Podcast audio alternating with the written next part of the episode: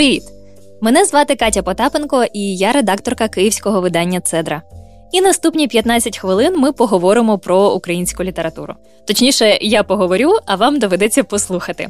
Ну, кілька вступних слів про те, чого це я раптом розповідатиму вам про українську літературу. Так склалось, що по життю в силу професії я журналістка, і мені пощастило бувати в літературних колах, редагувати художні твори, вести на радіо літературні програми і навіть вести книжковий клуб, до речі, якому іде вже шостий рік. Вся література на любителя, а українська на любителя оригінала. Жартую або не жартую. Я, як і багато хто з українців, довгий час перебувала в полоні ідеї, що українська література вона вся про страждання, про важку працю, про несправедливість і інші не дуже приємні речі. Коли я почала працювати на радіо і почала вести програму у вигляді інтерв'ю з українськими сучасними, очевидно, вони ж мають бути живими для інтерв'ю, принаймні письменниками, стало ще гірше. Тому що на враження про цю ауру нещасності накладались ще й особисті враження про авторів, які, ну будьмо реалістами, такі ж самі люди, як і ми, і багатьом із них притаманні не дуже приємні риси. Словом, і тут мені не пощастило. Та згодом сталася несподівана річ. Мене почали часто запитувати, що я можу порадити почитати з сучасного українського. Ну і якось не комільфо відповідати нічого. Тому я твердо вирішила, що хто шукає, той знайде.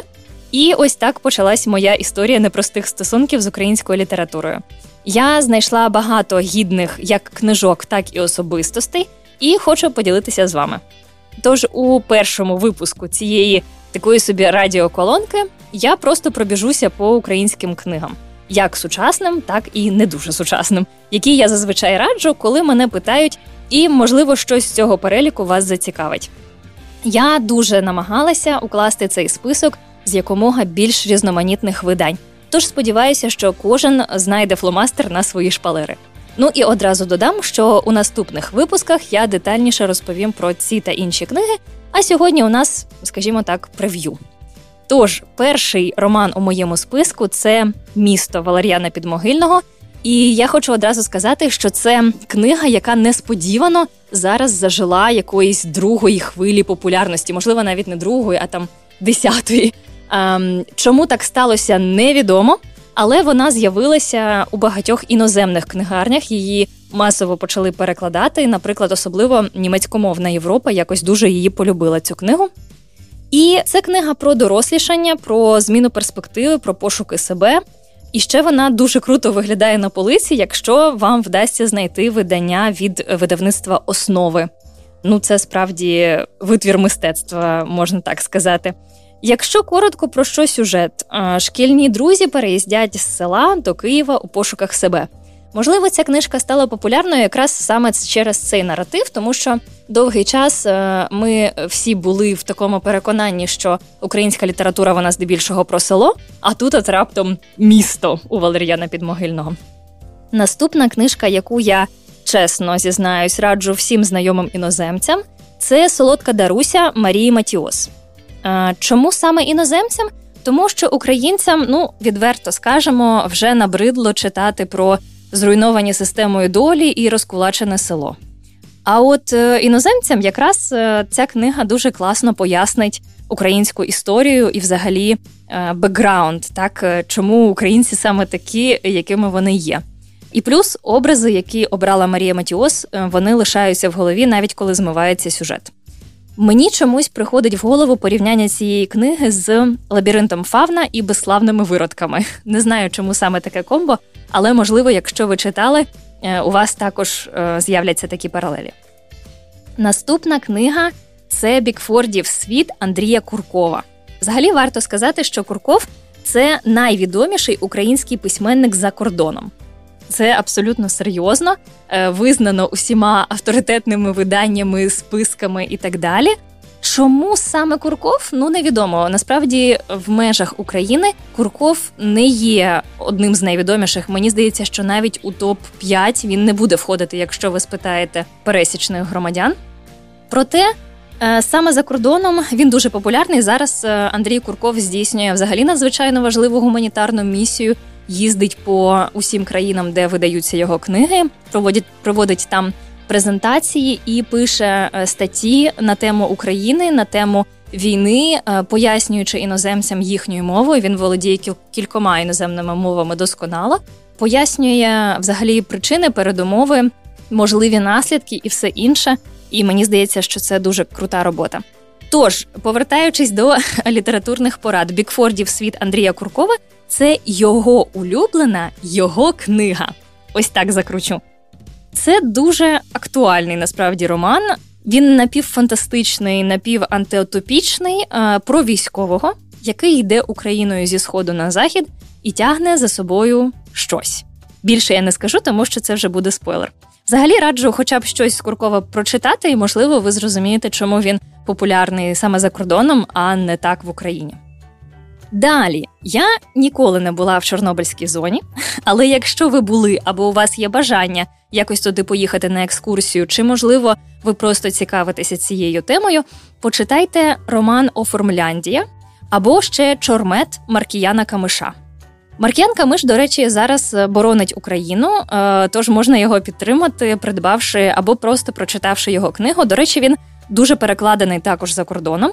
І сам Мар- Маркіян е, був сталкером, лазив у Чорнобильську зону незаконно, і, попри те, що розказав про це буквально всьому світу, ніяких санкцій не отримав, на щастя. Далі баборня Мирослава Лаюка. Зізнаюся, що я рідко дарую книжки авторів у Корліто, але цю книжку я дарувала кілька разів. За сюжетом пристаріла вчителька біології в маленькому західному, тобто західноукраїнському містечку, згадує свою молодість. Як на мене, це дуже вдалий роман. Я сміялась на початку сильно. Ближче до середини гумор пропав, і історія змінювала жанри як рукавички. Взагалі, там і детектив, і кохання, і інтриги, і все, що хочеш. Гарна, приємна дуже книга, легко читається, через слова не перечіпляєшся, тож дуже вам раджу. Наступна книга це представник формату збірки оповідань. Мій дід танцював краще за всіх Катерини Бабкіної. Ну, дуже часто в нас якось оповідання недооцінюють, типу, не вистачило таланту на цілий роман. Хоча це просто плювок, я вважаю, в обличчя гені... геніальним письменникам там Марку Твену, О Генрі, Конану Дойлу, Остапу Вишні та іншим, хто прославився саме коротким жанром. Е, нехай, можливо, ця книга Мій дід танцював краще за всіх, і не найкращий приклад, але не найгірший. Нам, звісно, хочеться рівня там Шмітта або хоча б таку книгу, як Олівія Кітеріч, Елізабет Страут, отримати, але ми маємо Бабкіну, що теж непогано. За сюжетом діти п'ятьох сімей знайомляться на першому дзвонику. Оповідання ніби різні, але е, всі десь перетинаються. Спогади про минуле, загалом щось на кшталт сімейної саги, але у форматі оповідань. Наступна книга дуже тепла і приємна, нарешті, яка називається Спитайте мієчку авторки Євгенії Кузніцової. Це взагалі бестселер минулого року. Скажу чесно, це книга, яку я дарувала людям ще до того, як прочитала сама, тому що настільки про неї були класні відгуки у людей, яким я довіряю, скажімо так. Тут буде доцільним термін котедж-кор, якщо ви знаєте, що це таке. Це ідеалізація життя на природі, зокрема в селі, е, там, де ну комашки не кусають вас, коли ви ходите босими по лісу, наприклад. І ще чомусь мені приходить аналогія з такою книгою, як клуб любителів книг і пирогів із картопляного лушпиння. Е, не так за сюжетом, стільки скільки за стилем і персонажами. Можливо, ви про цю книгу чули або читали її. Взагалі теж дуже раджу, дуже цінна література. І якщо хочеться от чогось доброго розслабитись, відволіктись, то це для вас. Спитайте мієчку Євгенії Кузніцової. І ще навздогін про одну Мію Соломію. Ще одна книга е, Мія і місячне затемнення Олі Русіної. Е, це підліткова література. Це книга про дружбу дітей, про стосунки з батьками, про різні дитячі фантазії і про Київ, до речі. Авторка, журналістка громадського радіо. Але, попри дитячий контент, я її сміливо раджу всім дорослим через класний гумор, добрий посил і такий собі телепорт у дитинство, і водночас відсутність особливої драми, що дуже часто все-таки хочеться щось таке спокійне прочитати. Наступна книга, яку я пораджу, це Дім на горі Валерія Шевчука. Взагалі, Валерій Шевчук це один з небагатьох українських письменників, кого, хоч і з натяжкою, але можна віднести до готичних авторів. В нього є фантастичні збірки і романи, містичні, детективні, навіть жахи, до речі, але такого психологічного характеру. З величезного авторського доробку реально можна вибрати щось собі до душі, але Дім на горі це такий е, один з найрозкрученіших його ранніх творів суміш фольклору і готики. От е, мені приходить в голову порівняння, можливо, ви читали обидва твори. Ширлі Джексон Ми живемо в замку, і от помножити його на лісову пісню Лесі Українки. Не знаю чому, але саме це приходить в голову. І, до речі, разом з Шевчуком раджу читати Василя Земляка Лебедину з граю. Чомусь мені ці романи перетинаються. Якщо вам сподобається Шевчук, то спробуйте ще земляка. Далі, ви здивуєтеся, але в моєму списку є класика-прекласика, і це Чорна рада Пантелеймона Куліша. Це книга зі шкільної літератури е, в українських школах, це 9 клас. І більшості з нас, якщо ми читали її у школі, вона здавалась чимось довгим і нудним, бо вона це великий такий крупний жанр, велика книга доволі. Але у ній є свій шарм.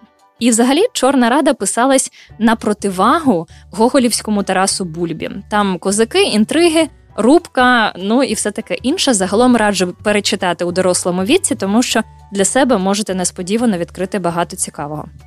Наступна книга Олена й Аспірин Марини і Сергія Дяченків. Дяченки е, спочатку увірвались в українську і загалом світову літсцену у 90-х, а на початку 2000-х їх вже називали найкращими фантастами Європи. Е, справді тоді вони гриміли буквально усюди, і це було прям комільфо мати в своїй бібліотеці хоча б одну книгу Дяченків. Але якось потихеньку, потихеньку вони почали здуватися. Ну і врешті переїхали у Каліфорнію, якщо я не помиляюсь, де жили останні роки, е, майже нічого не публікуючи. І наскільки я пам'ятаю, здається, останній роман вийшов у них у 2011 році і пройшов доволі непоміченим е, в українській аудиторії, принаймні. Олена й Аспірин не найвідоміший їхній роман, одразу скажу, але він доволі нетривіальний. У ньому дівчинки трошки відійшли від притаманного їм стилю фентезі 90-х, і швидше роман можна назвати психологічним з елементами містики, що, до речі, теж не характерно для них. Він добрий. Ще кілька книжок, і я вас відпускаю. Серія Чудове чудовисько Сашка Дерманського. Класний гумор, в українських авторів чомусь залишається завжди на рівні книжок про дітей. От реально добрі, дотепні, смішні жарти. Е, я взагалі назвала б Дерманського українським Рольдом Далом. От щось є в нього в його книжках від Чарлі шоколадної фабрики чи Матильди, такого штибу. І дуже раджу почитати і дорослим, тому що справді гумор іноді такий, знаєте, на межі переходить е, межу між дитячим і дорослим. Думаю, багато хто з вас е, чув ще про книгу Франческа Повелителька траєкторій, або принаймні е, міг її десь бачити, тому що вона здоровецька, як і її продовження Франческа Володарка поліцейського жетона. Її автор український бурят, який живе в США, до речі. В ранніх 2000-х ем, люди, які дивилися телевізор, могли бачити його на один плюс один кореспондентом. А справжнє ім'я автора Андрій Васильєв. Він називається зараз Дорж Бату. Видав іще кілька товстеньких книжечок, але Франческа це історія про працівників НАСА, їхні будні типові діалоги, як вони там між собою спілкуються про їхні родини, як вони розповідають про свою роботу тощо. І саме Франческа стала таким його, ну на даний момент, магнумом опусом. Написано дуже просто і з гумором. Єдиний мінус, який я бачу, це напевно дуже багато персонажів, але враховуючи об'єм, в принципі, це виправдано. Богдан Коломійчук це такий прекрасний український автор, який, до речі, зараз також в лавах ЗСУ захищає Україну. Написав такий цікавий і неординарний, я б сказала, роман Моцарт з Лемберга. Це саме про сина е, Моцарта, Е, який їде у Львів працювати вчителем музики. Це історія на реальних подіях. Ну тобто, там, в принципі, сюжет е, взятий з реального життя. Справді, син Моцарта жив у е, тодішньому е, Львові, який називався Лемберг. Це сентиментальна, художня, але не без шарму е, книга, швидко читається. І, взагалі, Коломійчук прихильник галицької тематики. От кому подобається галицький шарм, можна спробувати ще готель Велика Прусія і Експрес до Галіції. Це такі його детективи е, детективного характеру книги. Ну і останнє, напевно, що я вам пораджу, це Ірина Вільде Метелики на шпильках. Це взагалі така українська суміш ані з зелених дахів, маленьких жінок і програм реаліті-шоу. Тільки в варіанті Ірини Вільде е, дівчинка живе на Буковині, яка окупована Румунією. Книга дуже легко читається, є епізоди, які запам'ятовуються надовго, але я маю попередити, що це трилогія. І метелики на шпальках це типу як е, дитинство, юність і зрілість.